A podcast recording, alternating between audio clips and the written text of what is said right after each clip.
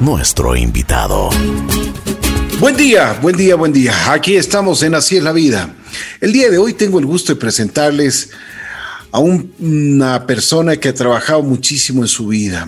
Ha trabajado con, bueno, con una meta, con siempre con un afán de servicio al, al mundo entero, porque es, es, una persona que nació en Ecuador, pero que realmente ha trascendido, ha trascendido en las fronteras. Hoy se encuentra, es una de las personalidades que tenemos en los Estados Unidos y vamos a conversar con él. Es el doctor Alci, Alci Torres. Así que le estamos dando la bienvenida.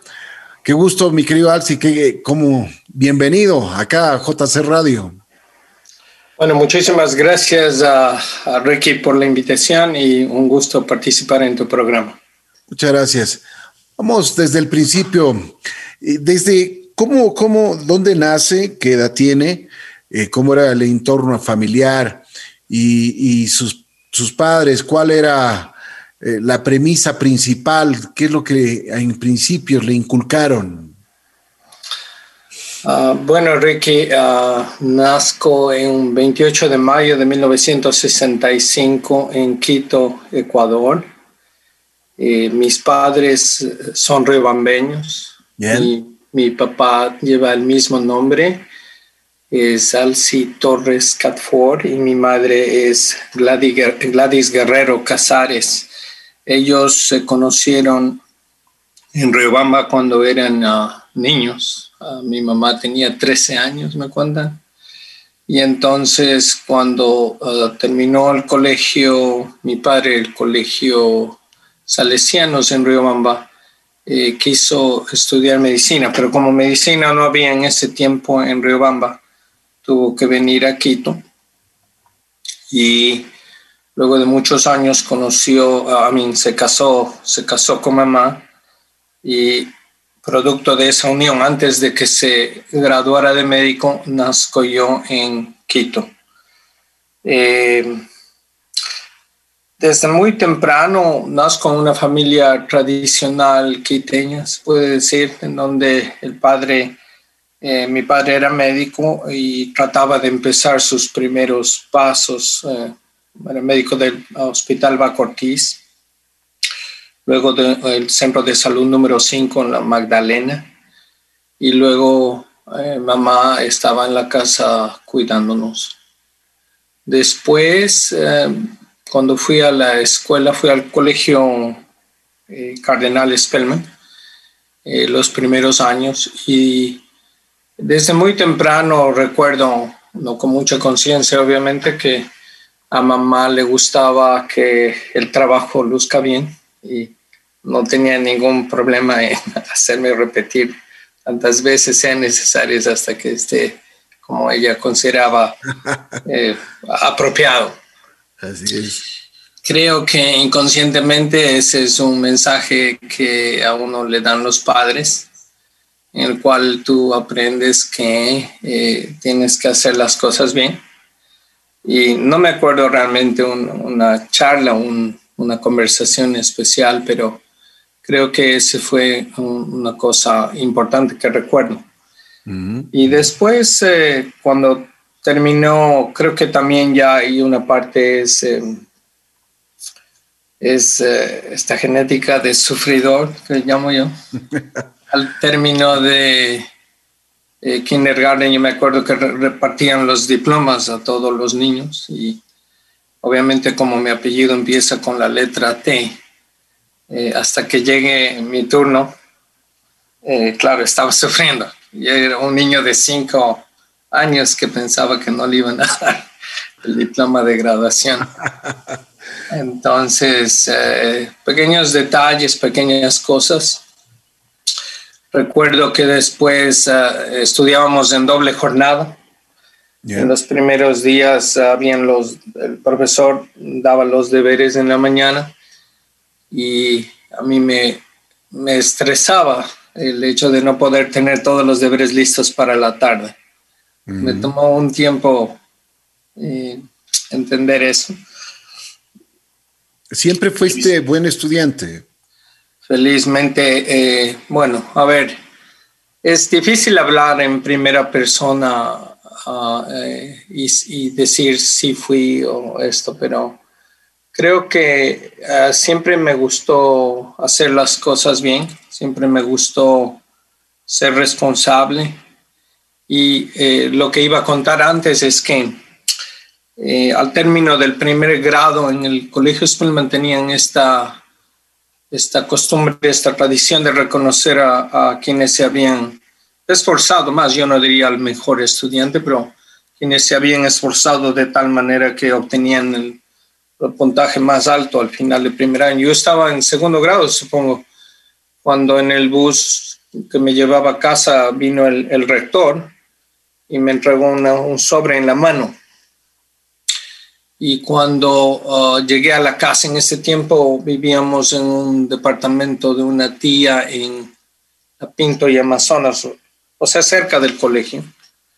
Entonces, eh, eh, cuando llegué a la casa, mamá leyó el sobre y lloraba. Y yo no sabía si era bueno o malo el contenido del sobre. Sobre contenía el, aviso que el colegio Spellman iba a reconocer al, me iba a reconocer como parte de un grupo de todos los cursos, como me parece que le llamaban abanderado, eh, pero miembro del el abanderado es en sexto grado, ¿verdad? Entonces, como miembro del, del, comité de honor de, que escogían de cada grado para, mm. para desfilar en un día cívico el día de la, de la bandera. Qué bien, Entonces, creo que son momentos así que, que cuando uno recibe una gratificación por el trabajo tan joven, supongo que ya para el siguiente año fue un estímulo.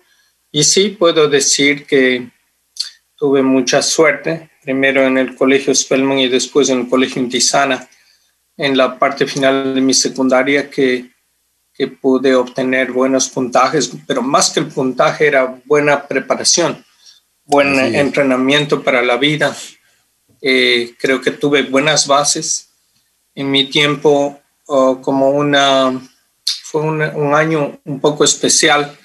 Habían cambios en la, o diferente, llamémoslo, habían cambios en la Universidad Central y fue uno de los pocos años que tuvo examen de ingreso y recuerdo que, que tuve que dar examen de ingreso y el aprendizaje que tuve en los colegios fue suficiente como para eh, poder pasar eh, o entrar a la Universidad Central del Ecuador. Alci, sí. Eh, estoy seguro que tú desde muy pequeño ya comenzaste a, a tener la, esta vocación de, de, médico. ¿Desde cuándo lo tuviste? Me imagino que además en, en, en tu casa veías lo que tu padre hacía, ¿no? Eso tiene una influencia directa en, la profesión que yo, que en donde trabajo ahora.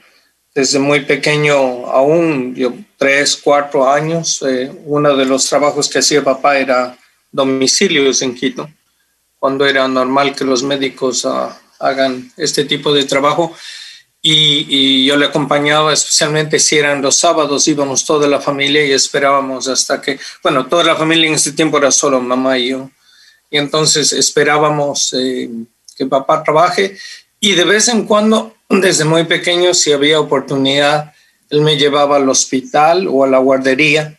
Él trabajó muchos años eh, para la guardería Socorro a la Infancia en el sur de Quito. Bien justamente con el sentido de ayudar a los demás.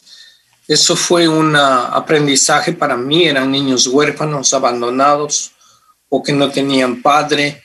Y ese impacto de las diferencias que hay en la sociedad, obviamente, sumado al aprendizaje de mis padres, ¿no? Que es importante hacer una actividad para servir a los demás.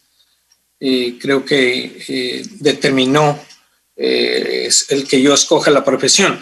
Pero también hay una influencia familiar. Mi, mi, abuelo era cirujano y yo me llevaba muy bien con él. Pasaba temporadas todos los veranos en, en Riobamba con él, muy cerca de Riobamba, en una propiedad que quedaba cerca de las minas de azufre que están cerca de Tixán. Y yo me recuerdo que el, impacto de tener al abuelo enseñándote cosas tan simples como hacer una trampa o eh, cómo cosechar o cuándo se debe cosechar papas o el trigo, esas cosas, creo que impactan como personalidad y como él era médico, creo que papá, un tío, eh, mucha gente en la familia, por eso creo que también eso influyó en mi decisión al final para ser médico. Claro. Bueno, te gradúas de la Universidad Central como médico. ¿Cuál era la proyección que tú tenías en ese entonces? ¿Qué es lo que querías ser? Eh, lo que menos hubiera pensado es que voy a estar en Estados Unidos. Y, Exacto, y es por eso que ahí iba. O sea, ¿qué es lo que, cómo, cómo así llegaste a los Estados Unidos? ¿Qué, ¿Qué es lo que pasó? La, la, parte, eso es lo que menos se me hubiera cruzado. Eh, de hecho, hice mi internado, la medicina rural en Quito, en, Ecuador, quiero decir, eh, cerca de Quito, en Calacalí. Hice, luego busqué un puesto de residencia en Ecuador, en el Hospital Carlos Andrade Marín, que gané el concurso y yo estaba haciendo mi residencia eh, era un hombre feliz. Pero eh, en un momento dado eh, me doy cuenta uh, dos cosas. Una, papá se especializó en el Hospital de Niños de París, Les Enfants Malades, y siempre desde muy temprano en la carrera médica me decía uh, varias cosas, ¿no? Pero una de las cosas que me enseñaba era que tengo que hablar inglés porque cuando él va a los congresos, todo el mundo habla en inglés, todo el mundo presenta los trabajos en inglés y que para él eso le costaba un poco y que sería bueno que yo aprenda eh, este idioma que la ciencia usa universalmente para comunicarse. Y la otra era que eh, debo salir como él salió. Yo no, no, no era tan fácil, no habían becas o no había la oportunidad de, salir. Ah, yo estaba, me preguntaba si en Ecuador puedo aprender muchas cosas, si en los países vecinos será diferente. No estaba convencido, pero sí traté varias veces de buscar oportunidades y no, no se abrían de cualquier, por cualquier motivo, no, no era tan fácil. Bueno, ¿y, y cómo, a la final, ¿cómo llegas a los Estados Unidos? Ahí, ahí, eso mismo te, te, iba a contestar ahora que entonces eh, en una de esas, ya sabiendo que me tengo que ir, surge una, una posibilidad de venir como observador al hospital de niños en Miami. Ahora ya, ya no se llama eh, Miami Children's, ah, se llama Nicholas Children's Hospital. Y en ese tiempo era un líder en la educación en América Latina de pediatría. Así que, pero eso era venir como observador. No era observador en, no es un término que en Estados Unidos funciona, no es un cargo, pero como yo estaba a punto de, eh, digamos que en la, me faltaba completar mi entrenamiento ecuatoriano, pero ya tenía algo, yo pensaba en mi, en mi mente de ese tiempo que con, unos meses más ya está, ¿no? Se puede tener algún entrenamiento de fuera, pero obviamente ahora entiendo eso no, no hubiera sido suficiente. Y sin embargo fue la puerta que se abrió gracias al doctor Gualberto Arias, que era profesor mío de pediatría. en determinado momento ah, necesitaba algo en la universidad de papá, hablaron, le contó que venía la embajadora no es la embajadora, la ministra de Salud de Estados Unidos, si cabe el término, sino que aquí se llama Surgeon General y resulta que era compañera de Gualberto y que Gualberto le iba a pedir que me eche una mano, que me ayude, que me abra una puerta. Así que eh, la doctora Antonia Novello, la primera latina, ministro de Salud, se puede decir, cirujano general de Estados Unidos, eh, fue la que abrió la puerta para que venga de observador en Miami eh, Children's. Cuando yo llego ahí, eh, obviamente yo tenía ya ganas de completar mi entrenamiento, de realmente una de las cosas que pensaba cuando estaba de residente allá es que al final de mis tres años de residencia de pediatría, me gustaría estar entrenado de tal manera que cuando me pare delante del paciente, eh, realmente le pueda ayudar, que realmente pueda resolver los problemas eh, que tiene. Y eh, con esa mente es que entonces yo oh, vine a Estados Unidos para completar eso. Así que estudié bastante, pero mientras estudiaba, y esto fue un poco al azar, porque cuando llegué en Miami Children's me dijeron, me preguntaron, bueno, ¿y en dónde quieres rotar? Y yo, un poco con temor a que si escojo una especialidad versus otra, me digan, bueno, no hay esa, esa posibilidad. Entonces dije, cualquiera, en cualquier área. Y ellos dijeron, ¿qué tal neurología? Y terminé aquí.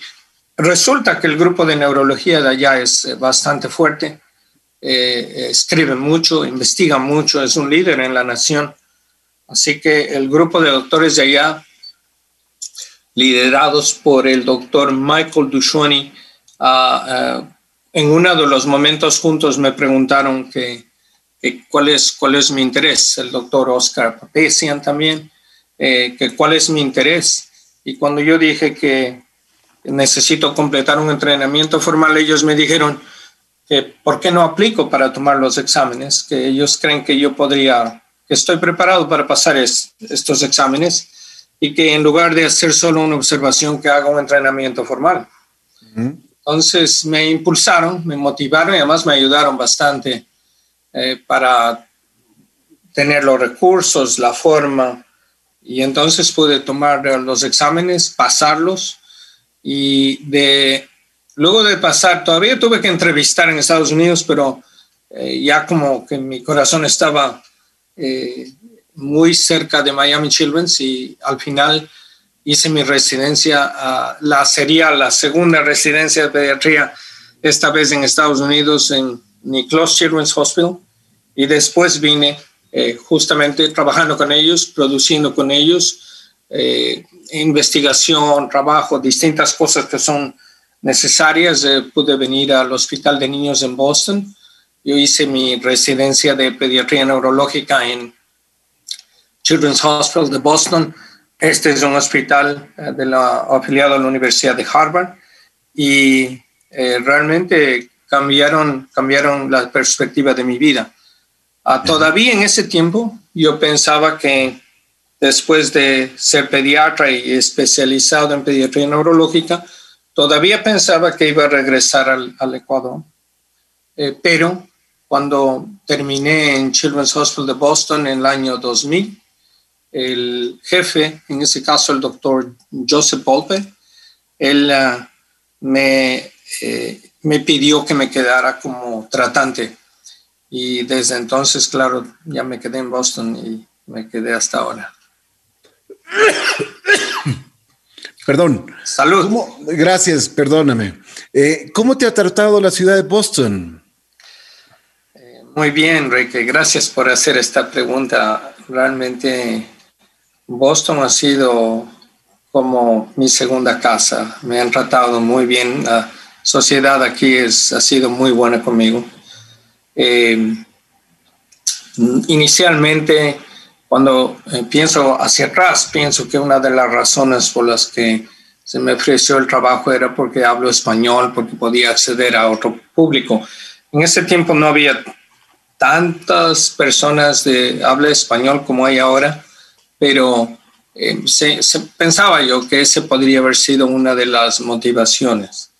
Sin embargo, eh, eh, contrario a lo que pensaba desde el comienzo, notaba que mi, el tipo de paciente que yo veo es exactamente igual a la demografía de Boston.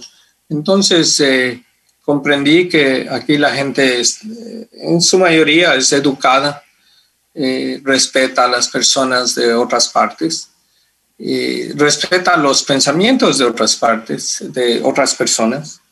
Y pensé que era un clima parecido al que yo crecí, así que desde ese punto de vista también pienso que eh, fue un buen sitio para hacer una familia y para hacer crecer a, mis hijos un ambiente de seguridad. Ahora, eh, profesionalmente me han dado todo, ¿no? Es una ciudad que me ha acogido como médico, me ha permitido desarrollarme y me ha reconocido innumerables veces y, y por eso yo le tengo mucha gratitud. Creo que el sueño de muchos médicos eh, es eh, venir por lo menos a entrenarse aquí, es considerada la meca de la medicina en el mundo y el hecho de haberme podido quedar, eh, establecerme, desarrollarme y tener desde un punto de vista humano relativo éxito, eh, creo que eso hace que yo tenga mucho cariño por esta ciudad, definitivamente. Qué bueno, qué bueno, me alegro muchísimo porque eso denota que tú tienes una gratitud en tu corazón y eso es importante en un ser humano. Bueno, a ver, cuéntame, eh, tú hablabas de, tu carrera, cómo, cómo se había desarrollado. Eh, ha, sido, ha sido, me imagino que al principio fue muy difícil abrirse, abrirse campo, ¿no? Eh, muy duro, muy duro. En ciertas partes más que en otras, ¿no? Eh, así ciertos momentos que voy a contar. la parte de transición en, en, en, Miami, cuando estaba solo de observador, fue dura, ¿verdad? Porque en el hospital me preguntaban ¿qué, quién eres, qué haces y el término de observador no tenía asidero. La gente me veía como uno de afuera, un foreño, una cosa rara. Y después, y claro, a nadie le gusta sentirse fuera del grupo, ¿verdad? Entonces, esa parte fue duro sumado que, a pesar del apoyo de mis padres, ah, de los médicos allá, pues siempre la vida no era tan, era, tenía muchas limitaciones. Entonces, eh, fue, fueron más o menos 14 meses muy duros. Algunos amigos de la escuela aparecieron, me echaron una mano. Eh, después eh, había que estudiar mucho. Yo te, te, puedo decir que amanecía y anochecía todo el tiempo libre, casi estudiando. A la larga eso sirvió porque, en cambio, la gente de Miami vio que había esfuerzo, ¿no? y entonces eh, luego me pidieron que siga estudiando, me animaron. Y la otra parte dura fue el comienzo aquí en, ah, en Boston, podría ser ya cuando estaba solo, porque era mi primera vez cara a cara con un paciente sin, sin una ayuda, sin un tratante. Claro, son momentos eh, complicados, pero eh, felizmente tuve entrenamiento. Entonces, después de un tiempo pequeño, unos meses, yo creo que ya la clínica ventajosamente fue eh, creciendo. Y inicialmente estuve en un sitio que antes no habían tenido éxito y, cuando me mandaron, alguna gente pensaba que, que igual me iba a pasar, pero ah, gracias a Dios y me fue bien. La gente empezó a llegar y al término de un año ya estaba eh, sobresaturado al punto que emplearon eh, dos personas más, por ejemplo. Qué bueno. Entonces, Eh, yo creo que esos han sido momentos duros. El, la otra parte tal vez es que luego de que te gradúas aquí de la residencia hay la posibilidad de optar por la certificación de la especialidad.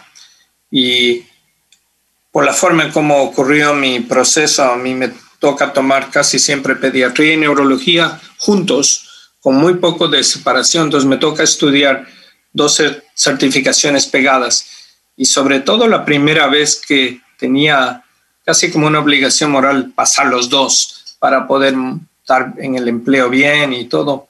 Eh, creo que también eso fue estresante y en ese tiempo el examen de neurología era oral entonces lo tomé en Nueva York, en Colombia. Eso era en el Instituto de Neurología. Y entonces eso es eh, cara a cara con el paciente y es un tribunal que evalúa durante una hora lo que uno pregunta a un paciente real que se presta para esto. Y luego una hora de discutir sobre cualquier tópico con tres pediatras neurólogos y una hora adicional con un tribunal de tres neurólogos adultos que quieren ver si has aprendido las bases de la neurología. Entonces, creo que esos momentos y sobre todo la espera por el resultado que demora como dos o tres meses, demoraba en ese tiempo, eh, creo que han sido momentos bien estresantes dentro de mi profesión. Ya después, sumado los pacientes que a veces eh, requieren de cuidados extremos o que están muy graves o que no tienen un diagnóstico claro, esos son momentos también que, eh, claro, es una profesión difícil, Ricky, pero eso afecta a, todo, a todos los, los médicos del mundo, ¿no? Estamos hablando más o menos eh, desde el año 2000 que tú fuiste a los Estados Unidos. Estamos en el 21, 2021. ¿Cómo ha cambiado y qué ha incidido con la famosa tecnología? Porque debe haber, debe haber un cambio drástico de, después de 20 años. Por supuesto, bueno, yo me gradué en el 2000, pero ya estaba aquí desde el 90 y, déjame ver, 94 por ahí. Eh, entonces, el cambio más significativo en, la práctica de la pediatría neurológica y en, general, yo creo que de muchas especialidades, es que ahora podemos hacer el diagnóstico con mucha precisión de un número mayor de enfermedades. Se calcula que entre el 32 y el 42% de enfermedades que antes no, no podíamos darle un nombre, podemos diagnosticar ahora con los métodos diagnósticos genéticos que están ah, disponibles. Ese creo que para mí es el, es el cambio más significativo de la medicina eh, que ha tenido desde el momento en que me graduó hasta ahora. De hecho, he tenido que volver a aprender esas partes, por supuesto. Ahí, la idea eh, anterior era que o sea, todos estudiamos el cariotipo, los 46 cromosomas, eh, pero después de, y solo podíamos hacer diagnóstico de alteraciones cromosómicas, que es los paquetes en donde está el contenido genético del cuerpo humano se reparten. Pero eh, dentro de cada cromosoma hay como microespacios y no teníamos la tecnología para diagnosticar esos microespacios. De hecho, se cree que hay como 25 mil microespacios en el genoma humano y los que realmente podemos diagnosticar con los métodos que tenemos ahora disponibles, con el método de microarreglos, por ejemplo, podemos eh, diagnosticar un 32% de estos microespacios y hay un relativamente nuevo examen que examina todo el genoma, eh, que, con lo cual se puede llegar a aproximadamente el 42%. Eso quiere decir que todavía hay un grupo de enfermedades que todavía no sabemos exacto cuál es la causa, pero el poder diagnóstico que tenemos ahora es mucho mayor que el que cuando me gradué en el año 2000. Estamos hablando de 40% más posibilidades de hacer un diagnóstico específico. Eso es eh, muy importante. Por supuesto, por supuesto. En el campo de la investigación, ¿cómo te ha ido? ¿Qué has desarrollado? Eh, bueno, muy bien. Esa ha sido un área también en la que estar aquí ha sido muy beneficiosa porque eh, obviamente una de las características que rodea a los médicos aquí, se puede escoger dos, dos, formas de vivir, ¿no? Hay el médico académico, en mi caso, es, eh, es el que le gusta practicar en la universidad, ser profesor, producir ciencia, y también, bueno, puede ser un médico privado que trabajes eh, para una oficina, un grupo de médicos, un hospital privado. Eh, son dos caminos diferentes. Lo que aquí no pasa es, no se pueden mezclar las dos. Entonces, mi trabajo es exclusivo con la Universidad de Boston ahora y con su hospital y con sus, y con sus enfermedades y entonces yo hago investigación para allá. Pero lo que quiero decir es que hay mucho apoyo en el caso de un médico académico y también un poco de obligación para que yo tenga que producir ciencia para poder, eh, ah, para poder avanzar académicamente, ¿verdad? Y también porque es parte de lo que a uno le trajo a la medicina, ¿no es cierto? La curiosidad de entender el cerebro, de cómo funciona, de, resolver estos misterios que todavía existen en la humanidad. Entonces, investigación aquí es parte muy importante. Los primeros años de recién, después de graduado, no, no alcanzaba a hacer dos cosas, digámoslo. Entonces, un poquito lento el comienzo, pero después ya ahora me siento eh, contento. Eh, es algo que eh, realizo sistemáticamente. Mis áreas de interés son la investigación de lo que ocurre en el traumatismo craneal en los niños y de vez en cuando, cuando hay un, caso muy especial, diferente, un caso que no haya sido descrito antes en la literatura, entonces, claro, por supuesto lo describo y por supuesto eh, lo trato de compartir con la literatura científica. He sido muy afortunado. De hecho, hay como producto de que ahora se tienen estos métodos diagnósticos, eh, pues uno de los sueños de los médicos es, académicos es tratar de, de encontrar algo en la ciencia, ¿verdad? Entonces ahora con estos exámenes es posible y ah, de hecho hay ah, por lo menos unos cinco síndromes que han sido caracterizados y que he podido eh, publicar en la literatura médica. Eh, investigación es muy importante porque además permite enseñar a los médicos jóvenes, la gente joven que participa y algunos estimularles para que sigan este camino porque el conocimiento realmente es ilimitado, ¿no? Es, eh, así es, es abundante y siempre hay espacio para todo el que tiene interés. Una de las cosas que me llamó la atención cuando leía tu hoja de vida, eh, tú has escrito mm, un par de artículos con respecto al tratamiento de conmociones cerebrales eh, deportivas y no deportivas.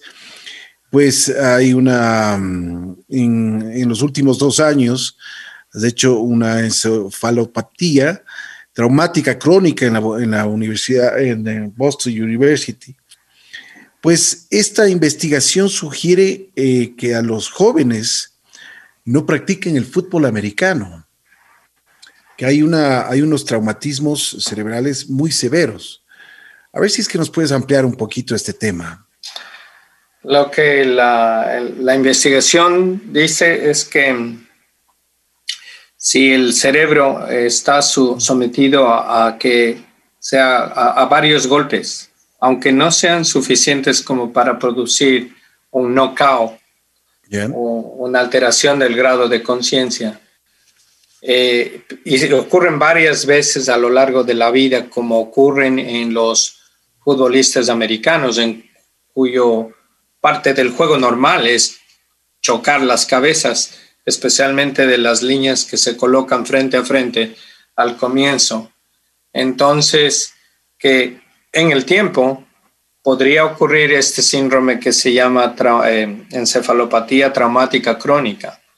Y el síndrome se caracteriza porque hay el depósito de una proteína que se llama tau, T-A-U, que hay el buen tau y el mal tau. El mal tau es aquel que en cantidades excesivas se localiza en ciertas regiones del cerebro y al localizarse ocupa un espacio y ese espacio reemplaza el de las células normales y en el tiempo produce lo que se llama un, cuadro de demencia. Es parecido a lo que anteriormente se llamaba demencia de boxeador, demencia pugilística, más o menos uh, como terminó al final ah, con el añadido de la enfermedad de Parkinson, Mohamed Ali, pero eh, más o menos eso. Y entonces eh, se observa que existe un daño patológico en la en las autopsias de estos atletas. De hecho, en el hospital donde trabajo existe lo que se llama el cerebro de, el, el, banco de cerebros. En este banco, los atletas que han muerto y que creen que podrían tener esto han donado sus cerebros. Y hay gente de muchas eh, edades, no necesariamente personas muy mayores.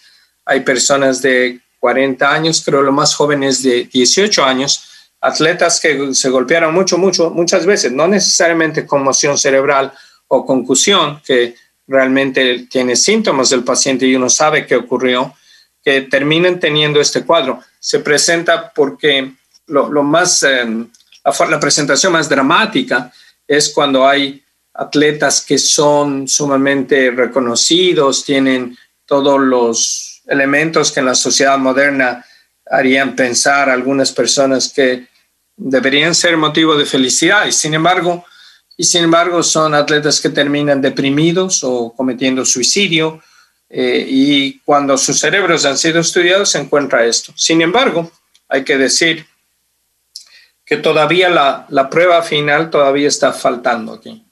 Eh, sabemos que esa es una, una, una, una, teoría, pero también hay otras corrientes, otros investigadores que han, han sugerido otras posibilidades. Entonces, no es definitivo, pero sin embargo la información es tan fuerte que no solo que el estudio que hace referencia, liderado por el doctor Bob Stearns, em, determina que los jóvenes menores de 12 años no deberían practicar el fútbol en una forma en la que haya golpe de cabezas, sino que también las asociaciones han tomado en cuenta esto y entonces han modificado mucho las reglas para tratar de disminuir la cantidad de golpes, aún en el fútbol profesional.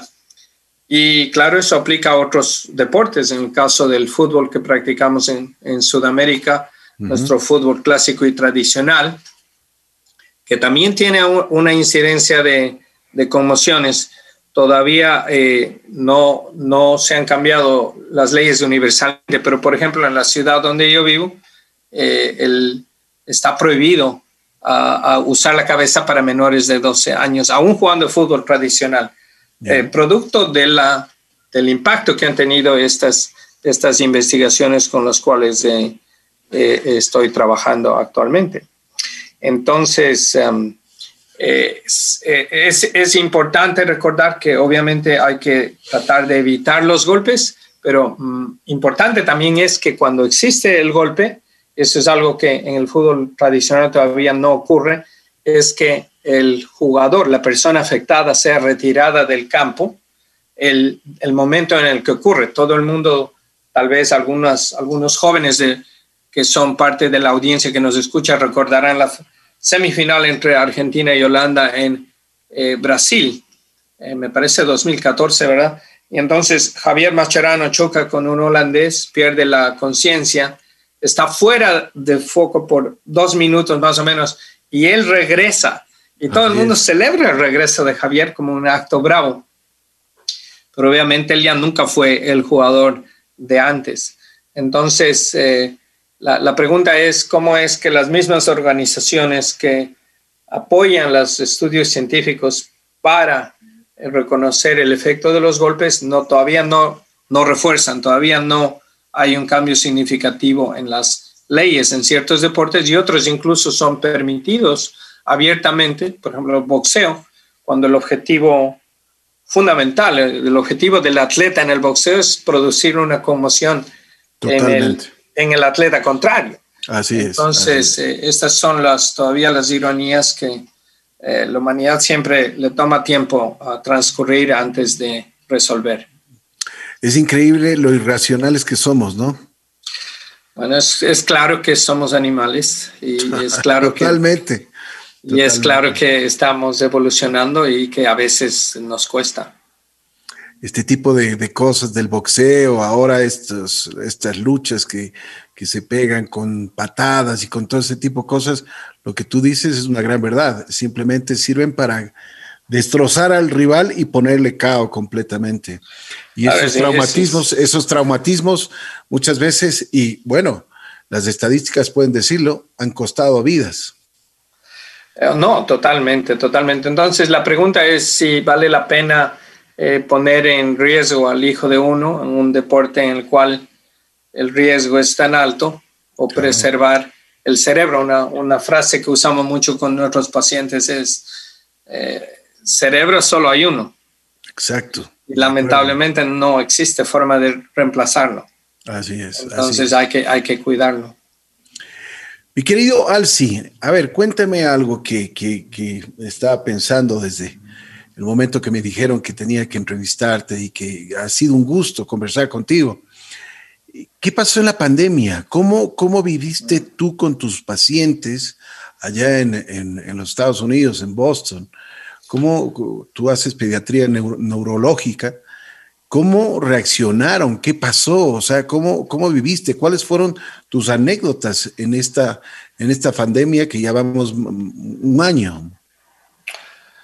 Bueno, la pandemia, como en todo el mundo, ha sido, eh, tiene un impacto terrible a nivel personal, familiar, de la sociedad en general, a, nivel profesional. Sin embargo, el hospital estaba más o menos preparado porque eh, ya se venía haciendo telemedicina en ciertas áreas. Entonces, cuando ocurre el, primer impacto, eh, esto fue un viernes 20 de marzo del año anterior, cuando fue el último día que vimos pacientes en forma regular. Pero para el lunes ya el hospital tenía desarrollado un sistema para tratar de reemplazar a todas las personas que tenían citas con visitas telefónicas o al principio fue teléfono, después video, teléfono, después ya los métodos que ahora estamos usando para conectarnos. y hay de varios tipos y de varias calidades y, y, todo, ¿no? Entonces, el hospital pudo reemplazar tan rápido que no, no se afectó mucho la industria de la salud en particular.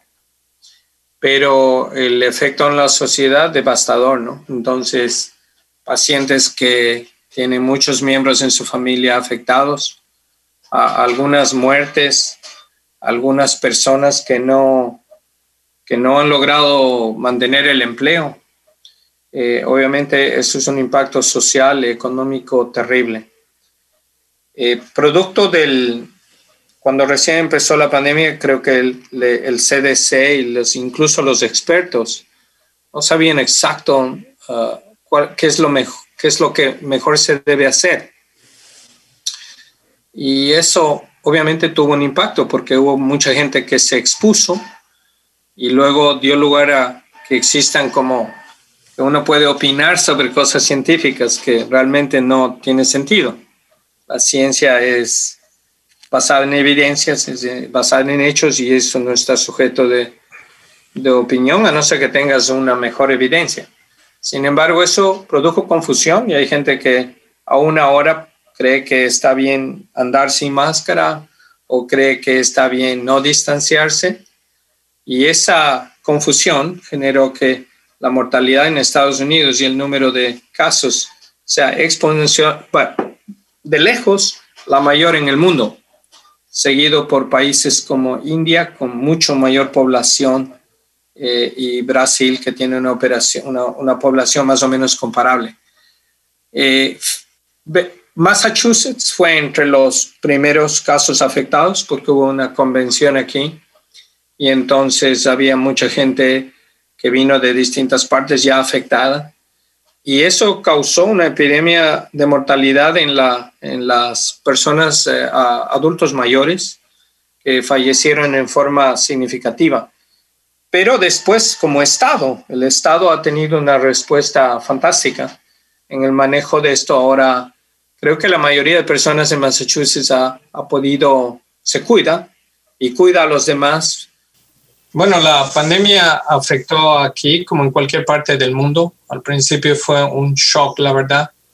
Eh, rápidamente las oh, instituciones eh, de salud reaccionaron ah, de forma inmediata. Ventajosamente, ya habían algunos programas de telemedicina.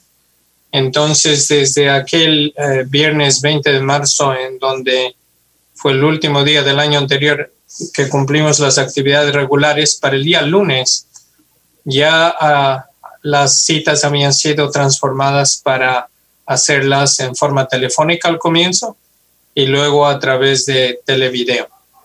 En algunas especialidades más que en otras, esto es más es, es posible y dependiendo de los problemas de salud. En, pediatría neurológica, eh, cuando ya uno ha conocido el paciente, cuando el paciente regresa, fue un poco más fácil hacer las visitas de seguimiento y desde entonces el hospital se convirtió totalmente a visitas de telemedicina con excepción de las emergencias. Eh, desde hace unos cuatro meses aproximadamente se abrió el 25% del servicio de consulta externa manteniendo hospitalización y emergencias. Y eh, progresivamente se estima que a medida que la gente siga observando las medidas de distanciamiento social, el uso de la máscara eh, y la vacuna, eh, este rato el 10% de la población en Massachusetts ya ha sido vacunada. Entonces se estima que seguiremos viendo que la curva ah, de casos, de nuevos casos y la curva de mortalidad vayan disminuyendo. Massachusetts es un claro ejemplo de que estas medidas funcionan. Era el, uno de los estados más afectados y el tercero en mortalidad desde el comienzo, después de Nueva York y Nueva Jersey. Y sin embargo, actualmente está en el puesto 15 aproximadamente de mortalidad y 17 de casos nuevos. Poco variable con algunos estados vecinos, pero definitivamente estamos en, lo que parece ser una luz al final del túnel, un buen camino que yo espero que eh, llegue a todas partes del mundo cuanto antes. Ojalá, ojalá.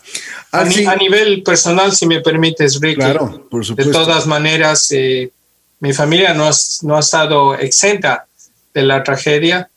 Y de hecho, en Ecuador, eh, toda mi familia vive en Ecuador, con excepción uh, de la mía que crea aquí en, Estados Unidos, pero eh, yo perdí una tía hace aproximadamente cuatro meses y tengo varios miembros de mi familia también fueron afectados. Y entonces estoy de cerca, siento la, tristeza profunda de las pérdidas humanas y sobre todo la necesidad de que como sociedades, si hemos si tenemos que enfrentar un reto tan grande como este, eh, deberíamos unirnos, ¿verdad? Deberíamos hacer lo mejor posible para tratar de combatirlo y, cambiar el, futuro. Y para eso se necesita escuchar a la ciencia, ¿no? Ese sería mi mensaje. Y eso es muy, muy cierto lo que dices. Y más que todo, ¿sabes a quién es esa recomendación? A los políticos, porque ellos simplemente ven la parte de ellos, lo que les conviene, y muchas veces se olvidan que la ciencia, la ciencia es la, la que realmente, y en este caso, ha regulado mucho lo que es la pandemia. Estoy de acuerdo contigo, Ricky. nunca he visto antes en mi, en mi vida, podría decir, tanto reto a la información científica, ¿no? Y en parte se debe a estas campañas de desinformación que obedecen a distintos intereses a nivel del mundo, que hacen aún más difícil encontrar la verdad. Yo recuerdo un profesor cubano, el doctor Fernando Domínguez, alguna vez me decía, Alci me dice, ¿sabes por qué tenemos que estudiar tanto en medicina? Y obviamente en forma inocente casi contesté, claro, porque para saber más y poder ayudar mejor a nuestros pacientes.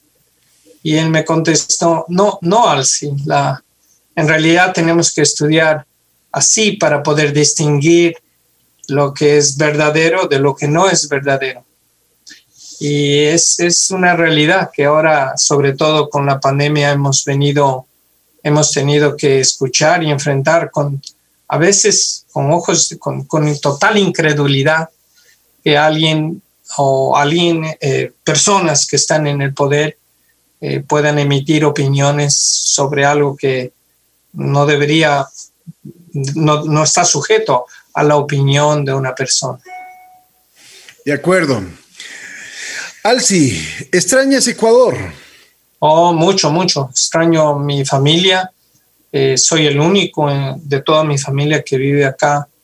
extraño a mis amigos extraño la sociedad ecuatoriana en su conjunto, la forma de vivir, la forma de reaccionar ante los acontecimientos humanos. Eh, siempre es conocido el, cariño, las manifestaciones humanas tan ricas de nuestra sociedad ecuatoriana, a pesar de los problemas, a pesar de las dificultades, de la situación económica, siempre existe ese espíritu de humanidad de humanismo que nos hace, que nos ha hecho sentir orgullosos de ser ecuatorianos toda la vida. Mm. Tengo mi bandera de Ecuador en, no solamente en la casa, pero la llevo siempre en el corazón. Cuando me preguntan en qué universidad estudié, siempre digo que soy un, médico hecho en Ecuador. En la forma en inglés sería Made in Ecuador. Eh, tengo, tengo mucho orgullo de haber sido entrenado y formado en Ecuador. Creo que hay mucho talento e, en Ecuador y de hecho mucho agradecimiento por todas las personas que me, que me entrenaron, que me educaron, que compartieron generosamente sus conocimientos para, para darme la posibilidad de estar aquí y de hacer lo que hago. Extraño la comida, obvio. Extraño uh, los amigos, el fútbol del sábado en la mañana. Eh, extraño el deporte, la forma como solía hacer en Ecuador. Jugaba mucho fútbol. Tuve suerte de hacerlo en distintas formas, en distintas oportunidades. Eh, extraño el paisaje, extraño la sierra, la costa, el oriente. Extraño la posibilidad de ir a la playa el mismo día y volver. Sí, esas cosas se extrañan. Ecuador se lleva en el alma y uno nunca deja de ser lo que es, no importa en dónde se encuentre. Creo que cuando a Ecuador le va bien en cualquier aspecto, eh, social, político, deportivo, todos estamos felices. Y cuando a Ecuador le va mal o algo no está funcionando bien, eh, todos deberemos estar tristes. Y siempre estoy de cerca, siempre sigo lo que pasa en Ecuador a pesar de la distancia. De hecho, tenemos una sociedad aquí, una asociación de ecuatorianos la Asociación Ecuatoriana de Nueva Inglaterra, y cada año tratamos de impulsar proyectos de servicio a la comunidad, especialmente a los niños desamparados o que tienen mayores necesidades. Es una asociación que tiene ya más de 15 años de servicio y hemos podido ayudar a, a distintos, más por lo menos 15 proyectos en distintas partes del Ecuador en una forma efectiva. Y creo que esa es una, una obligación moral que tenemos todos los ecuatorianos que estamos fuera de usar nuestros recursos, nuestras posibilidades para tratar de ayudar en lo que podamos a nuestro país. Y eso es importante. Gracias, Alci. No sé si es que tienes algo más que acotar. Realmente me, me ha dado muchísimo gusto conversar contigo. Eh, te felicito, tienes una hoja de vida excepcional, muchos, muchas consideraciones y además muchos eh, reconocimientos en el mundo de la medicina, en el mundo de la investigación. Pues realmente estamos orgullosos de que un ecuatoriano pues eh, haya sacado adelante primero tu nombre como gran médico, como, como tú mismo dices, te hiciste aquí en, en el Ecuador y fuiste desarrollando tus habilidades y tus destrezas allá en los Estados Unidos. Así que felicitaciones, mi querido Alci.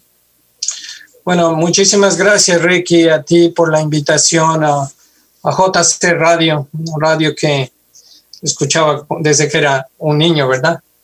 Y eh, un especial agradecimiento a mi familia y a la sociedad ecuatoriana en general, porque eh, permitió que dentro de ella eh, yo pueda desarrollarme. Me gustaría siempre decir que siempre estoy disponible para quien quiera que crea que le puedo ser útil y siéntase libre de contactarme yo durante todos estos años que vivo acá. Jamás me he negado, siempre le he abierto la puerta a todo ecuatoriano que tiene sueños y quiere seguir sus sueños, o a todo paciente en el caso de mi profesión que necesita ayuda, en particular en niños con problemas neurológicos. Así, que muchas gracias por esta oportunidad y desde luego siempre a las órdenes. Muchas gracias. El doctor Alci Torres estuvo con nosotros en Así la Vida. Gracias, Alci. Un fuerte abrazo y esperamos vernos pronto. Gracias, Ricky, a ti por la entrevista. Muchas gracias. Muy gentil, gracias.